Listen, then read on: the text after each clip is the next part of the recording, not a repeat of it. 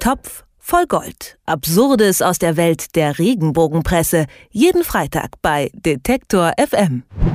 Jetzt muss er ganz stark sein. Das titelt die aktuelle. Er, das ist Joachim Löw, Bundestrainer der deutschen Fußballnationalmannschaft und der müsse für seine Spieler mehr denn je einen kühlen Kopf bewahren und viel Feingefühl zeigen. Was ist da passiert und ist Joachim Löw dieser unsagbaren Verantwortung überhaupt gewachsen? Moritz Tschermak vom Topf voll Gold klärt uns auf. Hallo Moritz. Hallo. Ja, Jogi Löw, den mögen irgendwie alle. Besonders für seine Spieler ist er aber jetzt der Fels in der Brandung und jetzt benötigen sie ihn mehr denn je. Was ist denn da los im deutschen Fußball? Ja, völlig richtig. Du hast die Titelschlagzeile ja schon genannt. Äh, jetzt muss er ganz stark sein. Ist eine kleine Titelgeschichte bei der Frau aktuell. Ähm, oben drüber ist noch in schwarzen Lettern auf gelbem Grund geschrieben, es ist so traurig. Auch das finde ich ganz schön. Und jedes Mal, wenn ich vor dem äh, Zeitschriftenregal äh, stehe und nach einer schönen Geschichte für euch suche, rätsel ich natürlich immer direkt mit von der Titelschlagzeile, was könnte es sein? Und nach etwas Überlegen bin ich dann auch drauf gekommen, was es tatsächlich ist. Es geht um den Anschlag auf den Mannschaftsbus von Borussia Dortmund. Damit hat Jogi Löw natürlich jetzt erstmal nichts zu tun als Bundestrainer, außer natürlich, dass einige BVB-Spieler bei ihm in der Nationalmannschaft spielen. Naja, und für die müsste er jetzt da sein. Da muss er der Fels in der Brandung sein. Das ist eben das, was die Frau aktuell in Jogi Löw sieht. Da ist er jetzt in der Pflicht laut Redaktion. Das ist der Grund für diese Titelgeschichte.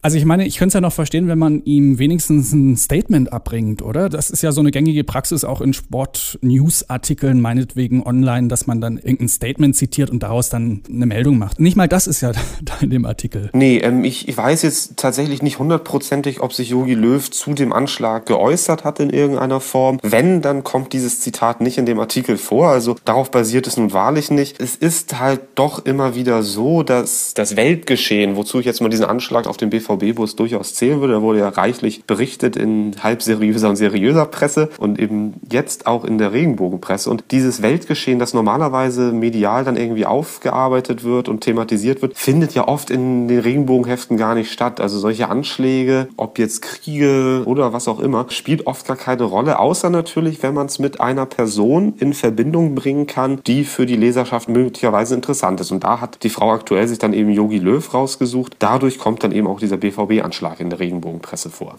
Ich finde die Bilder auch ganz schön. Auf einem Bild umarmt Yogi Löw den Hector. Und ich bin jetzt kein Fußballfachexperte, aber ich glaube, Hector spielt nicht mal bei Dortmund, oder? Nee, völlig richtig. Der spielt beim ersten FC Köln. Ich vermute, ich weiß es auch nicht ganz, aber ich vermute, da, dass Hector da ein Tor geschossen hat, äh, zur Mannschaftsbank gelaufen ist und da dann eben Jogi Löw ihm gratuliert hat. Die Bildunterschrift dazu ist Stütze, Doppelpunkt. Als Bundestrainer ist er für die Spieler oft der erste Anlaufpunkt, muss trösten und wieder aufbauen. Nach Trösten sieht diese Szene nun wahrlich nicht aus, ähm, sondern eher nach, nach Lächeln und vielleicht dann eben Torjubel. Da ist Jogi Löw dann tatsächlich einer der ersten Anlaufpunkte, aber das dann im ganz wörtlichen Sinne. Also die Spieler laufen dann eben gern zur Mannschaftsbank. Also ist so ein bisschen ist ein Paradebeispiel für eine Geschichte, die keine ist, die man dann aber irgendwie zu einer Geschichte macht, beziehungsweise ja zwei Geschichten zu einer verknüpft oder so, ne? Ja, genau, völlig richtig. Wie ich schon gesagt habe, also die, die Regenbogenpresse würde, glaube ich, ganz gerne auch über solche Themen, die jetzt in der Welt passieren, berichten können. Aber solange es da keinen Verknüpfungspunkt mit irgendeinem Celebrity, mit irgendeinem Star, mit irgendeinem Königshausvertreter gibt, dann findet das einfach nicht statt. Deswegen sind sie dann, glaube ich, auch ganz froh, den Yogi Löw als mögliches Vehikel für diese Geschichte gefunden zu haben. Und ja, die Geschichte fanden sie dann auch so gut, dass sie sie direkt auf die Titelseite gepackt haben.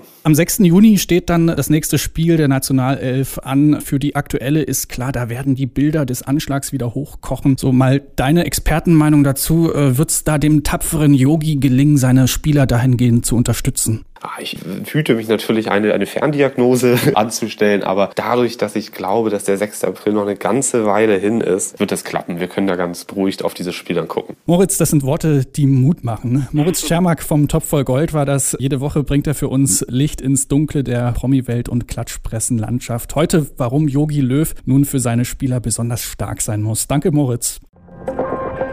Topf voll Gold. Absurdes aus der Welt der Regenbogenpresse. Jeden Freitag bei Detektor FM.